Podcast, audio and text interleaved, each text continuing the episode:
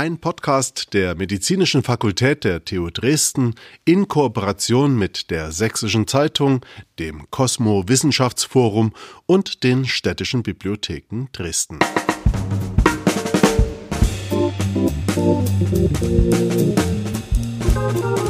Musik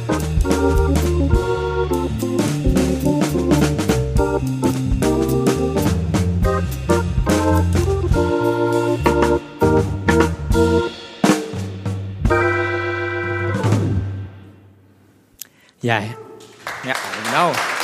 Erstmal ein bisschen Applaus.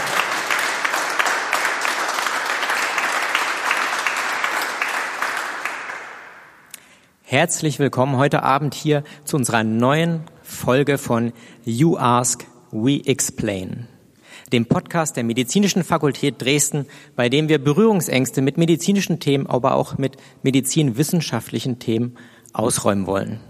Heute haben wir eine ganz besondere Folge, denn wir nehmen das Ganze an einem besonderen Ort auf. Nicht irgendwo, sondern genau hier im Dresdner Hygienemuseum und zwar in einer besonderen Ausstellung von Genen und Menschen. Denn das soll heute auch an diesem Abend unser Thema sein. Alles eine Frage der Gene, die Chance auf unbegrenzte Möglichkeiten. Wir kennen vielleicht alle ein bisschen so dieses Szenario, man sieht einen Menschen, der sehr erfolgreich ist im Sport und dann wird immer gesagt, das sind die Gene. Oder vielleicht leidet jemand an einer sehr schweren Krankheit und man sagt, das sind die Gene. Oder aber ein Kind wurde geboren und es ist wirklich sehr schön, dann sagt man, das sind die Gene. Und trotzdem gibt es auch das Sprichwort, das ist jetzt ein freies Zitat, wir sind die Summe der fünf Menschen, mit denen wir am meisten Zeit verbringen. Und das sind nicht immer unbedingt alles mit uns Verwandte. Was das Ganze bedeutet und was es damit auf sich hat, damit wollen wir uns heute Abend beschäftigen. Wir, das sind meine Gäste heute zu meiner Rechten. Professor Frank Buchholz, Professor für den Fachbereich medizinische Systembiologie an der Medizinischen Fakultät Dresden und Leiter der translationalen Forschung am Universitätskrebszentrum Dresden. Jetzt dürfen Sie gerne klatschen.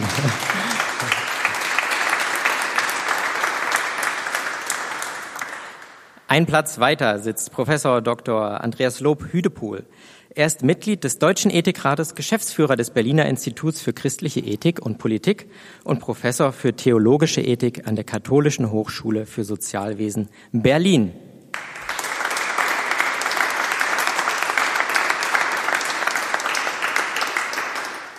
Und ganz rechts Professor Dr. Alexander Strobel. Er ist Professor für differenzielle und Persönlichkeitspsychologie an der TU Dresden mit dem Forschungsschwerpunkt in Neurogenetik, individueller Unterschiede in Temperament und Emotion, Kognition, Motivation und Sozialverhalten.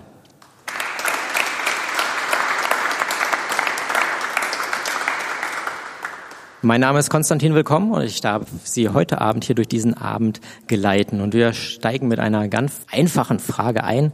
Was sind denn eigentlich Gene? Professor Buchholz, Sie haben drei Sätze dafür. Kein Stress. Ja, was sind Gene? Gene sind im Prinzip ähm, Erbmerkmale, die wir äh, weitergeben an unsere Nachkommen. Das äh, ist also im Prinzip die Information, die in der, in der DNA steht. Ähm, Vielleicht die wichtigsten Aspekte der Gene sind die Gene, die für Proteine kodieren, also für alles das, woraus dann unsere Zellen gebaut werden. Diese Gene haben wir ungefähr 20.000 in allen unseren Zellen, fast in allen unseren Zellen. Ähm, und die steuern im Prinzip ziemlich viele Prozesse, zum anderen auch, wie wir uns entwickeln als Mensch und wie die reguliert und gesteuert werden, entscheidet praktisch, wie wir aussehen und auch teilweise, wie wir uns verhalten. Vielen Dank für diese kleine Einführung. Herr Professor Strobel, Neurogenetik, was kann man sich darunter vorstellen? Ja, das ist vielleicht ein bisschen ein prätentiöser Begriff für das, was wir tatsächlich machen. Es geht uns einfach darum, Unterschiede in den Genen mit Unterschieden im Verhalten in Verbindung zu bringen und das auch über dazwischenliegende ja, ähm, Beschreibungsebenen, also den Pfad von, von genetischer Variation hin zur Variation im Verhalten, halt eben auch über dazwischenliegende Ebenen, zum Beispiel äh, neuronale Funktionen oder so, ein klein wenig zu beschreiben, muss man eher sagen, als zu ergründen, ich mal meinen. Ja. Herr Professor Lopüdepol, Sie haben mir gesagt, Sie sind kein Naturwissenschaftler. Warum wenden sich trotzdem Menschen mit diesem Thema an Sie? Ja, weil wir auf diese Gene wie auf vieles einwirken können. Und die Frage stellt sich, ob wir nicht nur können, sondern ob wir das, was wir können, auch dürfen, sollen oder äh, auch müssen. Beispielsweise die Gentherapie, die somatische Gentherapie ist das eine und das andere ist eben halt die Einwirkung auf die Keimbahn. Und damit haben wir uns im Deutschen Ethikrat sehr intensiv beschäftigt, ob das denn auch alles so sein soll, was man machen kann. Und das ist eine Frage der Ethik. Vielen Dank. Da haben Sie jetzt schon ein paar Stichpunkte genannt, mit denen wir uns heute Abend beschäftigen wollen. Professor Buchholz, wo stehen wir denn jetzt eigentlich, dass wir darauf Einfluss nehmen wollen? Ja, wir haben zur Jahrtausendwende ziemlich genau gefeiert. Die Entschlüsselung des humanen Genoms wurde so als Buch des Lebens halt häufig bezeichnet natürlich, wo die Basenabfolge, also das sind ja im Prinzip, ist ja, ist ja die DNA kodiert mit vier Basen und diese vier Basen beschreiben dann im Prinzip, wie die Ausprägung dann im Prinzip ist. Und das sind jeder von uns hat ungefähr 700.000 DIN A4 Seiten an Informationen, die da im Prinzip drin steht. Und das haben wir gefeiert, haben gedacht, dass wir daraus erklären und wissen, wie es abläuft. Das hat sich zum großen Teil, würde ich sagen, leider nicht so eingestellt. Also das war ein ganz wichtiger Meilenstein in der Genetik, würde ich sagen, wie praktisch die menschliche DNA-Abfolge aussieht.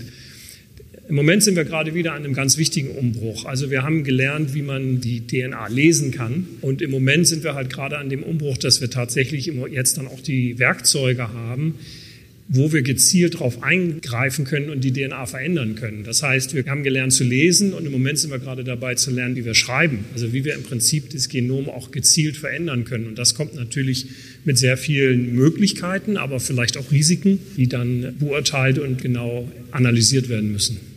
Dann fangen wir mal mit dem ersten Schritt an, mit dem Lesen. 700.000 Seiten. Wie viel haben Sie davon schon gelesen? Lesen bringt ja nicht viel in dem Sinne. Ne? Man kann sich das natürlich anschauen und es gibt Webseiten, wo man nach bestimmten Stellen suchen kann zum Beispiel. Also das machen wir wirklich tagtäglich, dass wir zum Beispiel ein bestimmtes Gen anschauen wollen und gucken, wie ist da die Sequenzabfolge und was gibt es da vielleicht für Mutationen dafür. Und dafür gibt es heutzutage Tools, so Online-Tools, wo man dann im Prinzip danach suchen kann. Aber man kann sich jetzt nicht vorstellen, dass man das, also es wird nichts bringen. Ne? Man liest ja nur A, T, G und Cs in einer bestimmten Abfolge. Man kann das also nicht lesen, sondern man muss dann das übersetzen und dann genau schauen, wo zum Beispiel die proteinkodierenden Gene zum Beispiel sind. Ne? Das ist ganz interessant. Nur eine kleine Auswahl dieser 700.000 Seiten kodiert wirklich zum Beispiel für Proteine. Also nur ganz wenig von dem ist im Prinzip dann dafür da, um um Enzyme und solche Sachen äh, herzustellen. Und was ist mit dem Rest? Ja, das ist lange Zeit als Junk-DNA bezeichnet worden, auch weil man am Anfang nicht wusste, was ist das. Da hat man gedacht, ja, das ist wahrscheinlich irgendwelcher Müll, der da dann so drinne steht und den tragen wir mit uns rum. Ich glaube, mittlerweile sehen viele Wissenschaftler das aber auch ein bisschen anders, weil festgestellt worden ist, dass viele dieser nicht kodierenden Sequenzen tatsächlich trotzdem auch abgelesen werden. Also es wird trotzdem eine RNA davon hergestellt. Und viele dieser Transkripte scheinen tatsächlich doch auch eine Funktion zum Beispiel zu haben. Also von daher war man da vielleicht ein bisschen voreilig zu sagen, der Rest ist Abfall und Müll. Vieles davon ist sicherlich kein Müll, sondern reguliert tatsächlich dann auch, wie die Gene abgelesen werden zum Beispiel. Professor Strobel, Sie beschäftigen sich ja dann auch mit dem Verhalten. Auch wenn Sie sagen, Neurogenetik ist vielleicht eher das Thema, trotzdem so eine allgemeine Frage dann. Je nachdem das, was man da lesen kann, kodiert für Proteine oder nicht, aber hat immer einen Einfluss. Wie groß ist dieser Einfluss?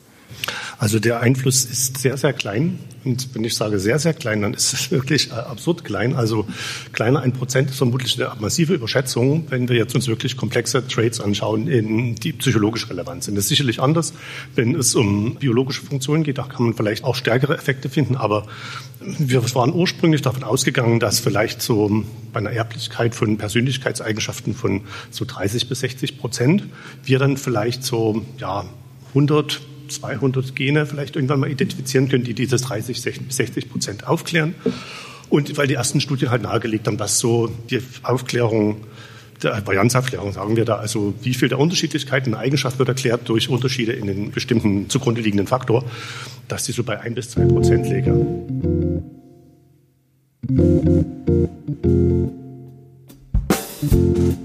Musik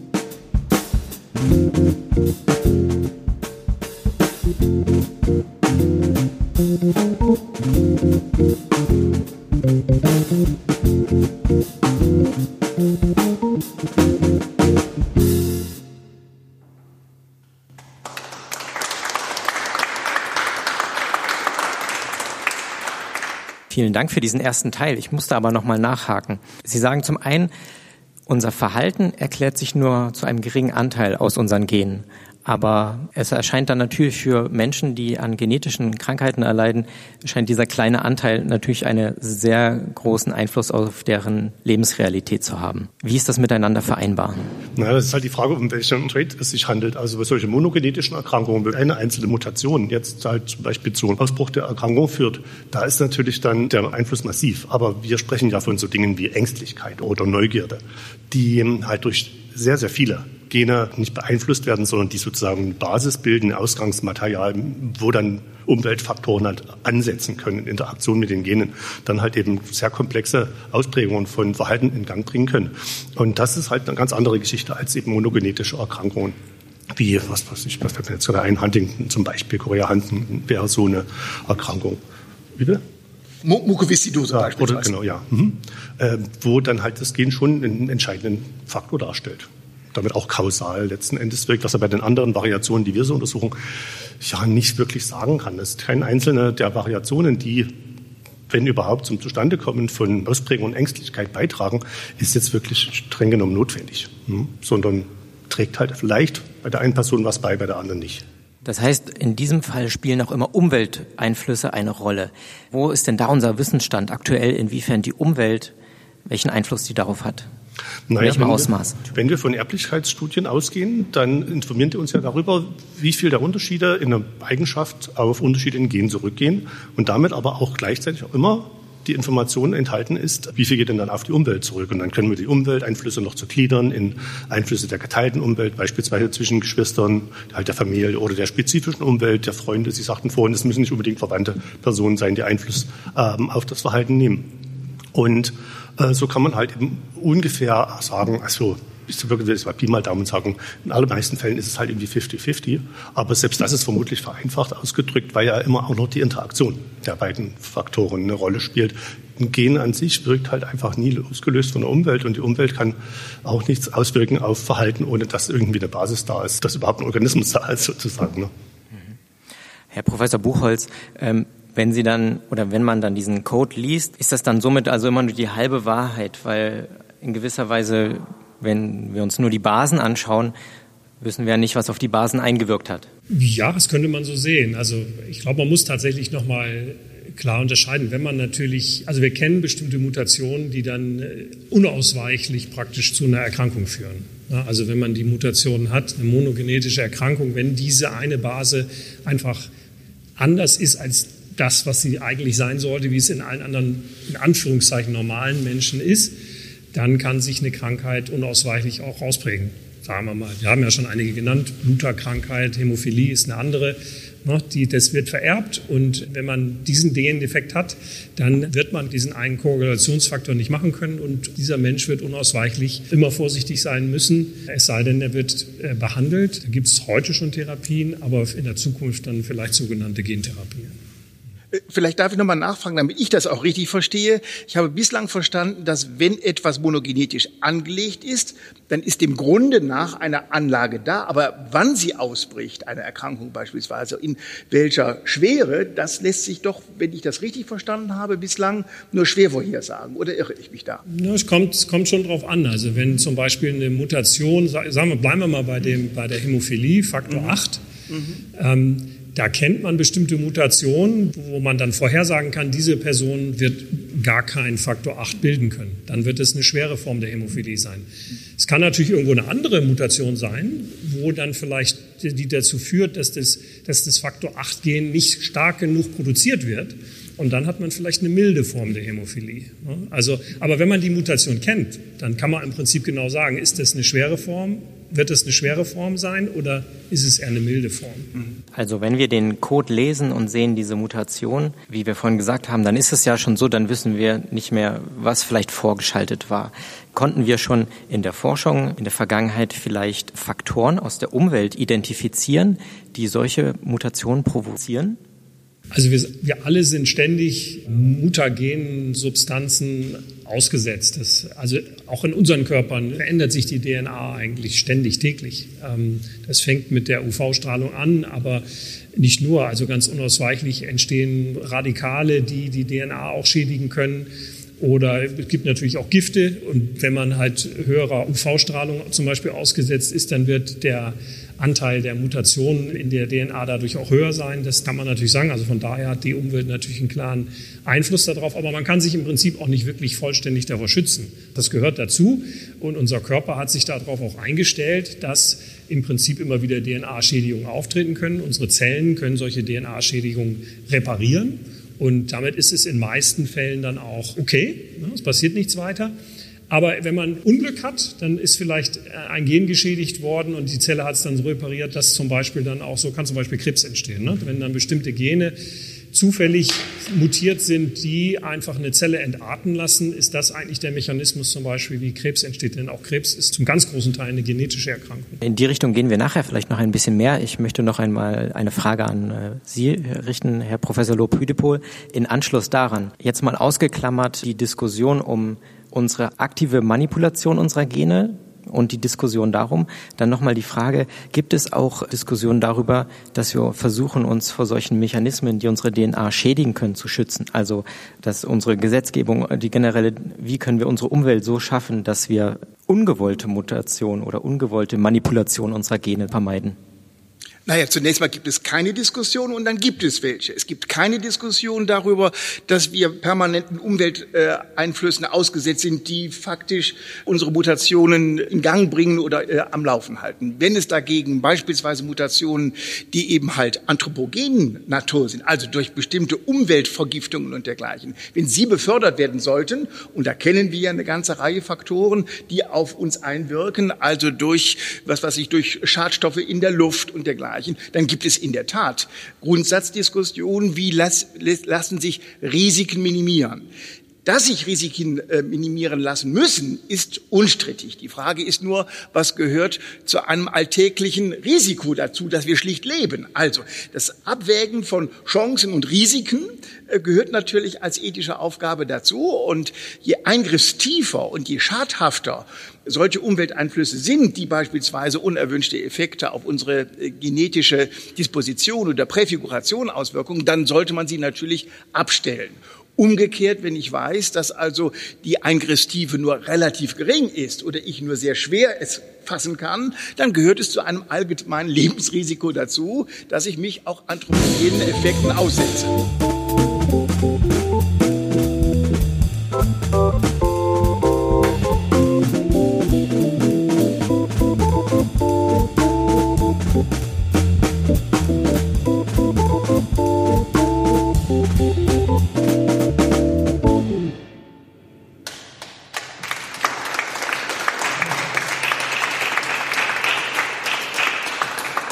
Dann noch eine, gleich eine weitere Frage an Sie. Wir sind immer noch bei dem Punkt, dass wir Gene lesen und uns anschauen, was da ist oder sein könnte. Und dann nochmal die Frage, was ja immer wieder auch mit reinspielt, ist, wollen wir das überhaupt wissen?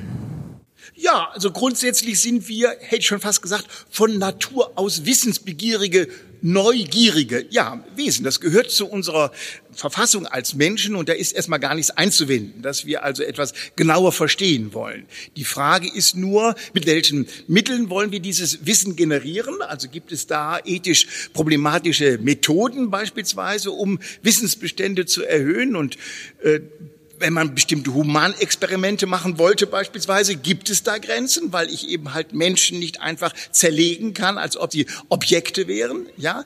Und es gibt natürlich auch die Frage, was sind die Ziele meines solchen Wissens? Will ich sie tatsächlich beispielsweise einsetzen, um, was ich, äh, Krankheiten zu heilen, möglicherweise frühzeitig zu also eine Prävention zu machen. Aber es gibt auch Wissensbestände, wenn ich das richtig wahrgenommen habe in der Diskussion äh, im Rahmen der sogenannten prädiktiven Diagnostik. Also wenn ich frühzeitig weiß, dass ich an einer dementiellen Erkrankung ein hohes Risiko habe, dann kann das auch gefährlich sein, weil ich nämlich nicht weiß, ob überhaupt und wenn ja, wann.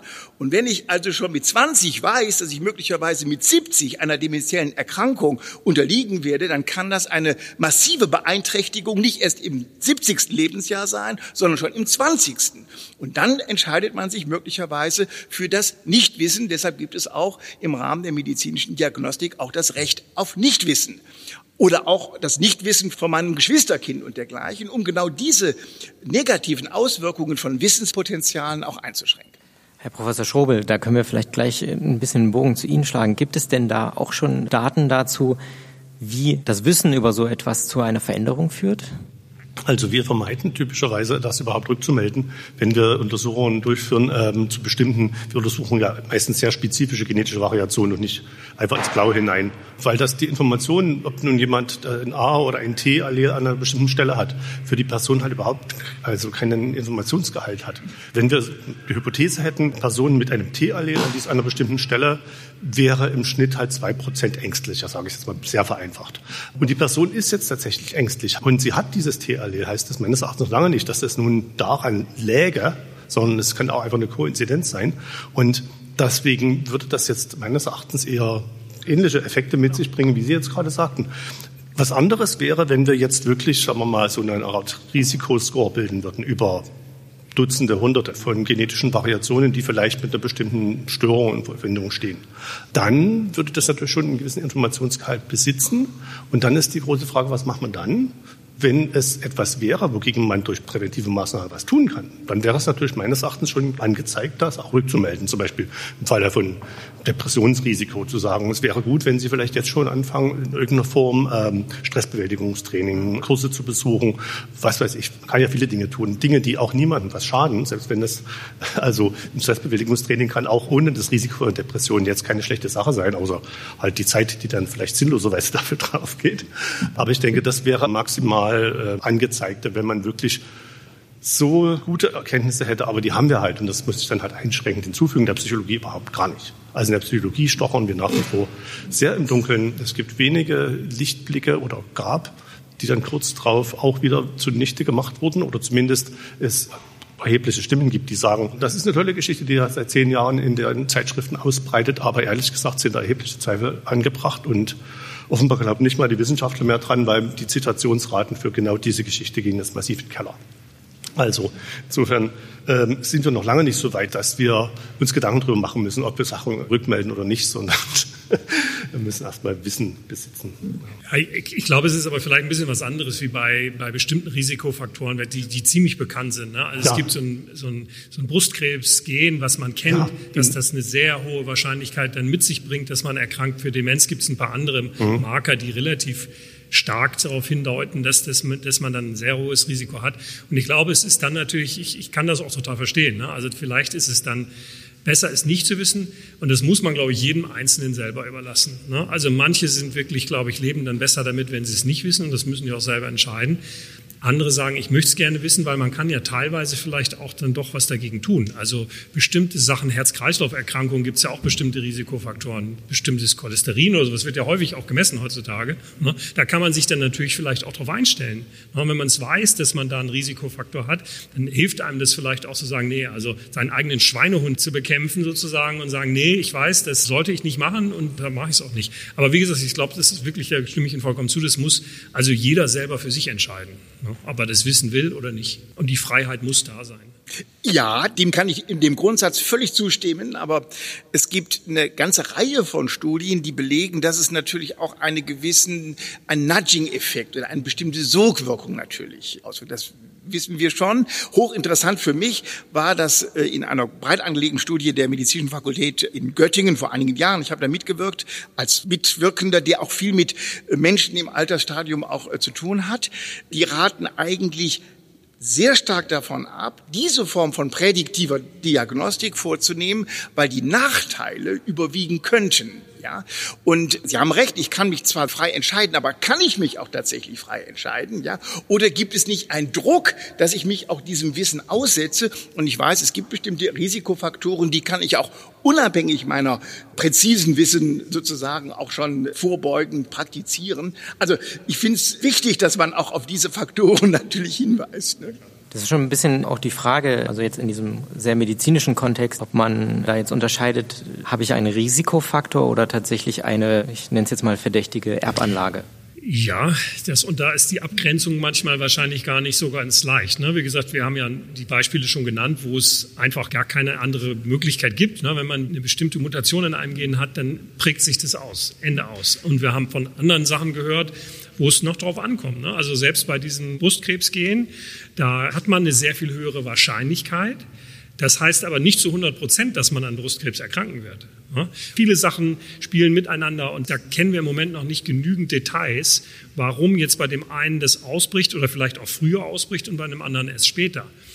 Gene interagieren halt sehr stark miteinander und da jeder unterschiedlich ist, können wir das eigentlich gar nicht so genau sagen, welche Kombination jetzt was am Ende des Tages auslöst. Von daher ist das relativ kompliziert. Also es gibt Sachen, die prägen sich immer aus. Wenn das so monogene Erkrankungen zum Beispiel sind, über die wir gesprochen haben, da gibt es kein Ja oder Nein, aber es gibt auch andere, wo es dann äh, im Prinzip ein Zusammenspiel gibt und erst dann sich das ausprägt, wenn wahrscheinlich die richtigen Kombinationen zusammenkommen. Bei uns in der Psychologie ist auch häufig einfach die Diskussion, wir untersuchen ja jetzt keine Mutationen in dem Sinn, dass wir sehr, sehr seltene Genvariationen untersuchen, sondern Genvariationen, wo, sagen wir mal, die Hälfte der Bevölkerung hat die eine Variante und die andere hat die andere Variante oder zwei von dem einen und, oder keins von der, von der Variante. Und sage ich zumindest wahrscheinlich plausibel, wenn das nicht auch vielleicht sogar einen gewissen Nutzen hätte. In bestimmten Umwelten oder unter bestimmten Bedingungen halt eben günstiger wäre, die eine Variante aufzuweisen und in anderen die andere Variante. Eine genetische Variation, die zum Beispiel ursprünglich mit Depressionen in Verbindung gebracht wurde, scheint es nur dann das Risiko zu erhöhen, wenn Personen in einer ungünstigen Umwelt aufgewachsen sind, also zum Beispiel Missbrauchserfahrungen gemacht haben. Ähm, und je mehr von ungünstigen Lebenserfahrungen, stärker sind die anfällig. Gleichzeitig in positiven Umwelten, sicheren Umwelten, scheinen die sogar ein geringeres Depressionsrisiko aufzuweisen. Das ist allerdings eine von den Geschichten, von denen ich vorhin sagte, dass die auch in jüngerer Zeit sehr stark in Zweifel gezogen werden. Aber zu der grundlegenden Gedanken erscheint mir das sehr plausibel, dass es bestimmte Variationen schon gibt, die jetzt nicht Risikovarianten darstellen, sondern eher die Plastizität innerhalb der Population erhöhen, je nach Umweltfaktoren halt eben mal einen evolutionären Vorteil darstellen oder eben, eben auch nicht.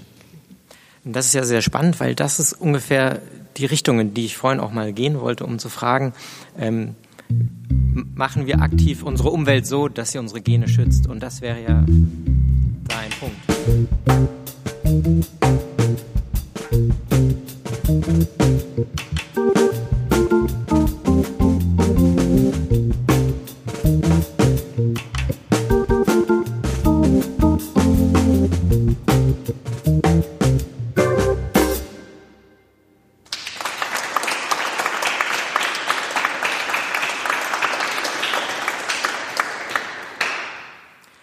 Dieser Stelle nochmal ein Hinweis auch an unser wunderbares Publikum heute hier. Eine Teilidee von You Ask, We Explain ist natürlich auch Did You Ask? Also zum einen, die Fragen, die ich hier heute stelle, diese habe ich mir nicht ausgedacht, äh, sondern das haben viel schlauere Leute getan, die dann äh, ins Internet gegangen sind, nachdem sie unseren QR-Code gescannt haben und dann haben sie uns die Frage zugeschickt. Wir haben uns bisher erstmal mit dem Lesen beschäftigt von den Genen und jetzt äh, sind wir schon ein bisschen mehr in die Richtung auch gegangen, äh, wie können wir das Ganze beeinflussen, manipulieren. Herr Professor Buchholz, welche Optionen stehen uns da denn schon zur Verfügung? Es gibt seit, seit langer Zeit Bestrebungen von Forschern, natürlich die DNA verändern zu können. Und das, wir können auch in Kleinem war das auch äh, vorher schon möglich. Also alle Genetiker, die arbeiten, haben es geschafft, Genstücke zusammenzubauen in Bakterien und dann äh, im Prinzip neue Abfolgen dadurch herzustellen. Es war nur bis jetzt nicht wirklich, äh, bis vor kurzem nicht wirklich möglich, in diesen 700.000 Seiten, man, man möge sich vorstellen, ne, in 700.000 Seiten irgendwo ist ein Fehler und man braucht jetzt ein Werkzeug, was diesen Fehler findet und genau an der Stelle dann das Ganze repariert sozusagen. Und äh, das hat also doch sehr lange ge gebraucht und ähm, äh, da gab es äh, einen langen Vorlauf, dass Leute geforscht haben, das hinzubekommen und das hat auch so halbwegs geklappt. Der große Durchbruch, glaube ich, der dann ja äh, gekommen ist, wo viele Leute auch von schon gehört haben, ist diese Technologie der CRISPR-Cas-Systeme. Und die haben, glaube ich, wirklich nochmal eine, eine Lawine losgetreten, weil sie einfach so effizient und, und leicht zu programmieren sind. Das ist im Prinzip, also diese, diese Enzyme kann man sich vorstellen wie eine molekulare Schere.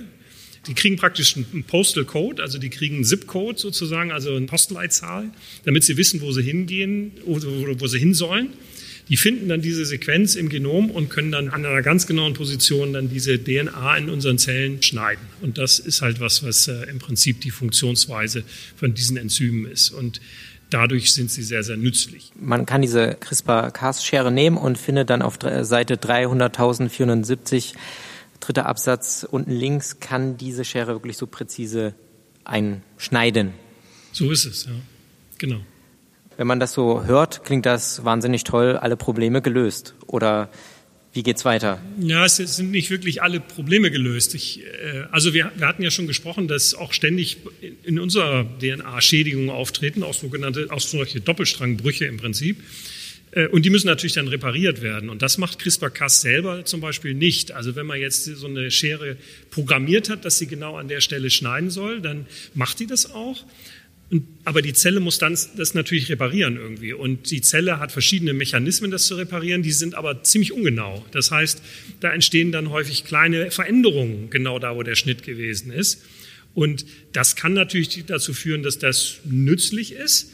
Aber dadurch, dass man es nicht genau vorhersagen kann, kann es auch sein, dass das vielleicht Nebenwirkungen hat, die ungewollt sind. Und von daher ist vielleicht diese molekulare Schere noch nicht unbedingt so das Ultima Ratio in den Genwerkzeugen, die wir haben wollen. Es gibt aber andere Enzyme und andere Werkzeuge, die entwickelt worden sind, zum Beispiel sogenannte Base-Editoren. Die schneiden dann die DNA nicht mehr, sondern die verändern genau an einer Position die Base. Oder eine Technologie, an der wir arbeiten, das sind sogenannte Designer-Rekombinasen die brauchen im Prinzip die zelluläre Reparatur nicht und können an der Stelle genau die DNA so verändern, dass es, äh, wie man es vorhersagen kann. Also die rekombinieren sozusagen, also die, die verändern die DNA, binden daran und machen den Austausch von DNA-Strängen in einer ganz präzisen Art und Weise. Und auch diese Werkzeuge sind, glaube ich, insbesondere gut einsetzbar für Therapien. Ich glaube, dass diese Schere selber ist, ist sehr nützlich, zum Beispiel in der Pflanzenzucht oder sowas, in der grünen Biotechnologie. Da kann man dann hinterher auswählen, bei menschlichen Therapien ist es natürlich so, dass wir den einen Menschen nur haben. Wenn da dann irgendwas falsch gelaufen ist, dann ist es für dieses Individuum nicht so gut. Von daher müssen da einfach diese Werkzeuge noch sehr viel präziser sein. Daran stellt sich natürlich dann trotzdem auch angeschlossen die Frage, wir finden Werkzeuge, was ändern wir dann damit? Ja, gehen wir mal wieder zurück zu einer monogenen Erkrankung. Sagen wir mal, da ist ein Buchstabe ist falsch und der löst diese Krankheit aus dann können wir mit diesen Werkzeugen hingehen und die so programmieren, dass sie diesen Fehler ganz genau wieder zurückreparieren. Und das funktioniert tatsächlich. Und da laufen auch erste klinische Studien jetzt, wo genau das probiert wird. Sichelzellanämie zum Beispiel ist so ein Beispiel. Ne? Schreckliche Krankheit, gibt keine wirkliche Therapie im Moment, ist eine Mutation in einem Gen, was dann dazu führt, dass die roten Blutkörperchen so eine, andere Form annehmen und dadurch praktisch kleine Aderchen verstopfen können. Und diese Mutation gibt es tatsächlich jetzt äh, von, von in, in, Richtung von CRISPR eine Möglichkeit, diese Mutation ganz genau in den hämatopoietischen Zellen, in den Blutzellen zu verändern, sodass es korrigiert wird.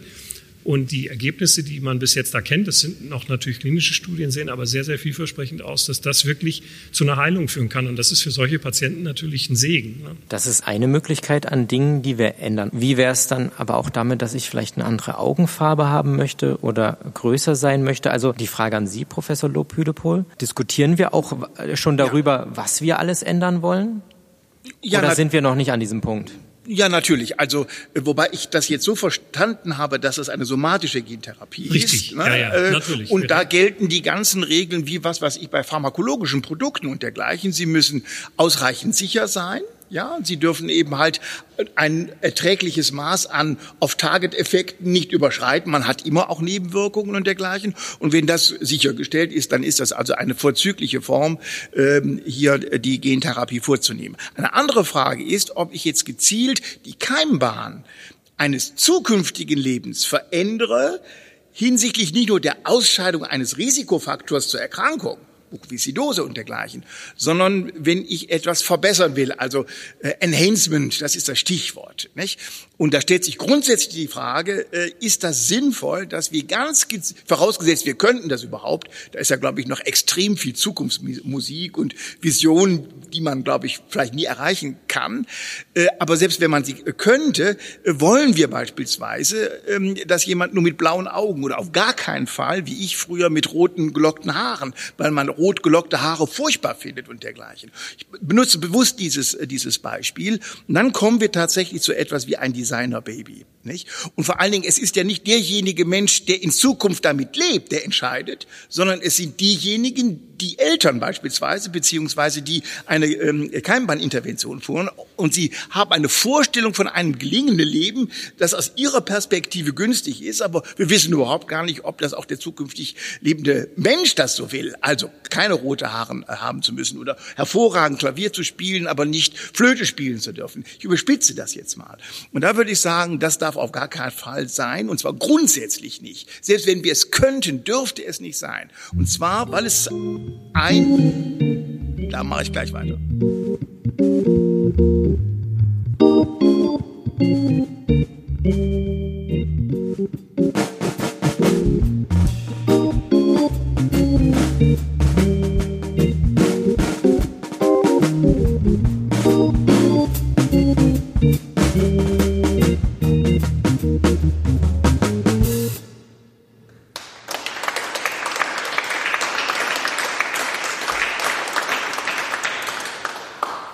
Sie dürfen den Punkt gerne noch zu Ende bringen. Ja, gerne, aber ich lasse mich gerne über, unterbrechen von dieser schönen Musik. Ja, weil es, äh, wie das Jürgen Habermas mal formuliert hat, unser gattungsethisches Selbstverständnis zerstört.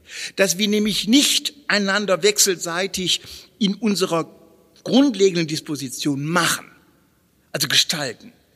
Denn das würde eine Schieflage bringen zwischen denen, die gestalten und denen, die gemacht worden sind nach diesen Plänen und sowas nicht. Und äh, dann würden wir uns nicht mehr als wirklich Gleiche auch respektieren und anerkennen können mit unseren Chancen, auch mit unseren Fehlern, sondern wenn ich dann also ein schlechtes, äh, schlechte Ausstattung hätte als Kind, würde ich dann meine Eltern äh, verantwortlich machen und sagen, wie konntet ihr nur zulassen, dass ich so wurde und nicht anders, nicht? Und das trägt wirklich, äh, das zerstört eine eine humane ein, ein, eine humane Form des Zusammenlebens äh, und das wäre eben halt hochgefährlich.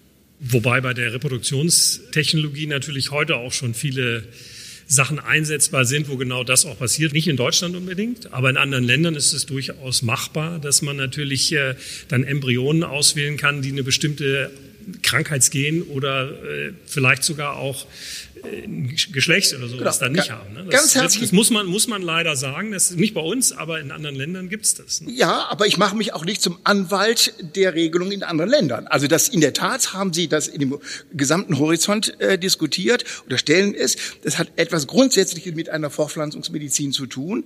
Äh, und da ist das deutsche Embryonschutzgesetz noch vor, das es genau hier verbietet, eine geschlechtsspezifische äh, beispielsweise Selektion vorzunehmen und dergleichen.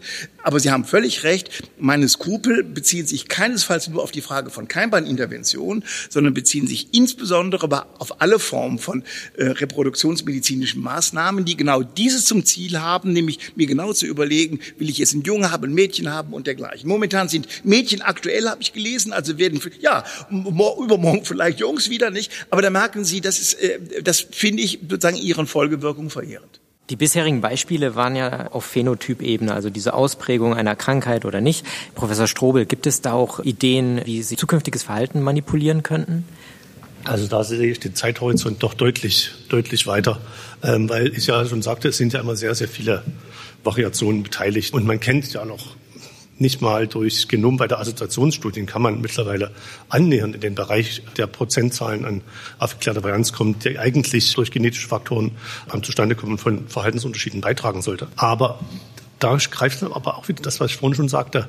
Das, was uns interessiert, sind ja jetzt nicht irgendwelche krankheitsverursachenden Mutationen, sondern Dinge, die zum Guten wie zum Schlechten wirken können. Und wenn wir das ausschalten, weil wir denken, wir wollen jetzt keine Menschen haben, die depressiv sind, also schneiden wir mal überall die Basenpaare raus oder die Sequenzen, die da irgendwie bisher damit in Verbindung gebracht wurden, dann beschneiden wir uns ja total und senken unsere Fitness insgesamt gegenüber veränderlichen Bedingungen, die dann vielleicht in der, Welt irgendwann künftig mal auftreten oder nicht in der Welt, sondern wenn wir halt eben irgendwann mal doch der Eins zu den Sternen aufbrechen und dort ganz, ganz andere Bedingungen wieder vorfinden. Also wir sollten da die Variation so breit wie möglich halten, auch wenn das vielleicht für den einzelnen Individuum hier und da mal dazu beitragen kann, dass es eben nicht so gut geht. Aber es sind ja andere Dinge, als wenn wir wirklich von Krankheiten sprechen. Ne? Also, sondern es geht ja eben darum, wo man auch durch Psychotherapie, durch Prävention sehr viel machen kann und jetzt nicht verdammt ist dazu, dann halt eben irgendwie in den Suizid zu laufen. Nur weil man irgendwo hier und da mal ein paar unglückliche Variationen aufgeschnappt hat. Ne? Sondern das ist halt einfach nicht unausweiflich, sondern nur mit beeinflusst. Und viel stärker, wenn es um Verhaltensänderung geht, greifen wir dann in der Psychologie natürlich an der Umwelt an. Ne? Durch Prävention, durch Aufklärung, durch ähm, Psychotherapie, durch, äh, was weiß ich, alle möglichen auch selbst, ja, man kann es jetzt abschätzig Selbstoptimierungen nennen, aber vieles von dem, was Menschen halt so tun, tun sie ja nicht einfach, damit sie, damit sie nach außen hin besser dastehen, sondern damit ähm, es ihnen besser geht. Einfach persönlich. Yoga macht man nicht, weil es schick ist, sondern weil es einfach gut tut. Ne? Aber Sie eröffnen da eine sehr spannende Perspektive äh, mit dem Argument zu sagen, wir wollen da noch nicht so viel manipulieren, weil wir uns die Breite, die Varianz eigentlich offen halten wollen. Herr Professor Buchholz, wie wird das denn in, ich sage jetzt mal, in Ihrer Sparte diskutiert, diese Ansicht? Also ich glaube, das sind wir gar nicht auseinander. Ne? Also ich denke, dass die Varianz natürlich immer in der Population eine ganz wichtige Rolle spielt und es ein Genpool ist, wenn wir alle gleich wären, alle optimiert, dann wird es ja keinen Unterschied mehr geben. Das will ja, kein, das will ja niemand. Das ist, das ist ganz klar. Äh, deshalb glaube ich, das ist halt eine gesellschaftliche Frage auch. Wo will man da die Grenzen im Prinzip genau setzen? Ne? Also das muss breit gesellschaftlich diskutiert werden und es muss im Prinzip dann, die Politik muss dann die Rahmenbedingungen dafür setzen. Ja. Und das muss erlauben, dass man möglichst frei forschen kann, meiner Meinung nach. Aber auf der anderen Seite muss die Gesellschaft davor geschützt werden, dass damit irgendwie Schindluder getrieben wird. Und deshalb müssen die Rahmenbedingungen da ganz klar gesetzt werden. Das ist meine Meinung dazu. Wie werden denn die Rahmenbedingungen gesetzt? Also wer diskutiert das und wo?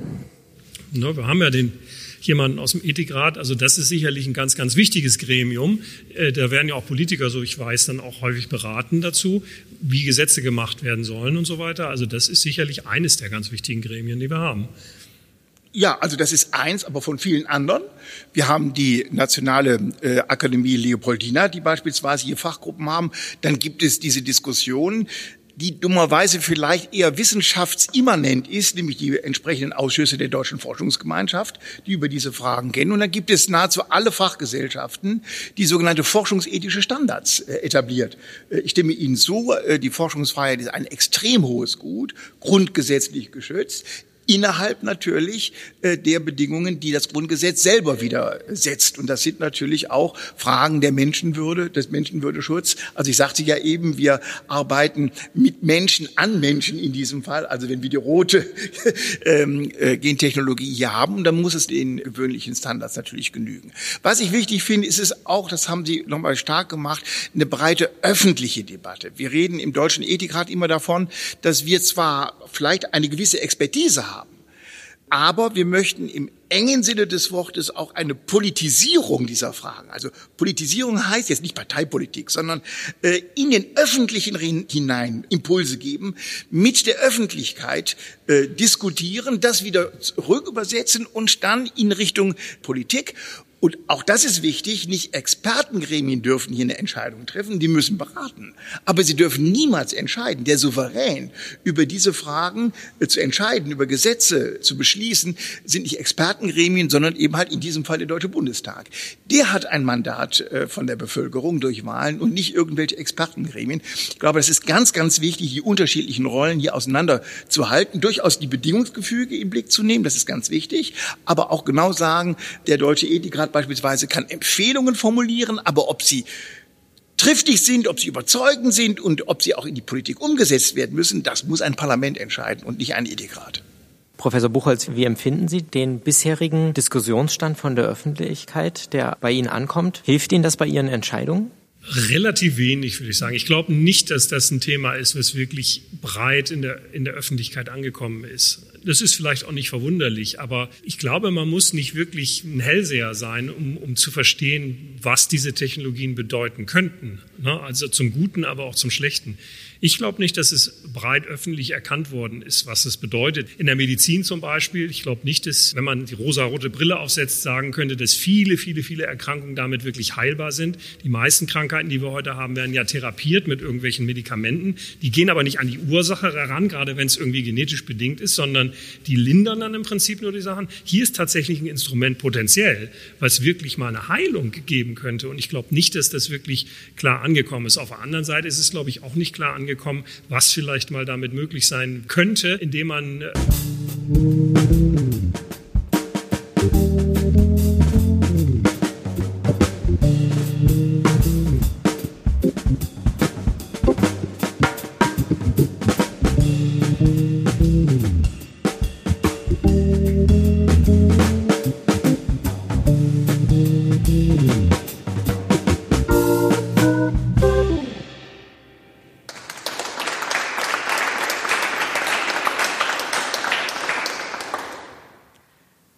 Also müssen wir äh, schlussendlich sagen, mehr Diskussion, mehr öffentliche Diskussion, mehr Fragen, um dann bessere Antworten finden zu können in Zukunft. Und ich hoffe, dass wir mit dem heutigen oder? Ja, wenn ich vielleicht noch. Wir haben Gerne. im Deutschen Ethika diese lange Stellungnahme gemacht, aber vor allen Dingen haben wir Entscheidungsbäume etabliert, wo man sehr gut die unterschiedlichen Pro- und Kontra-Argumente nachvollziehen kann.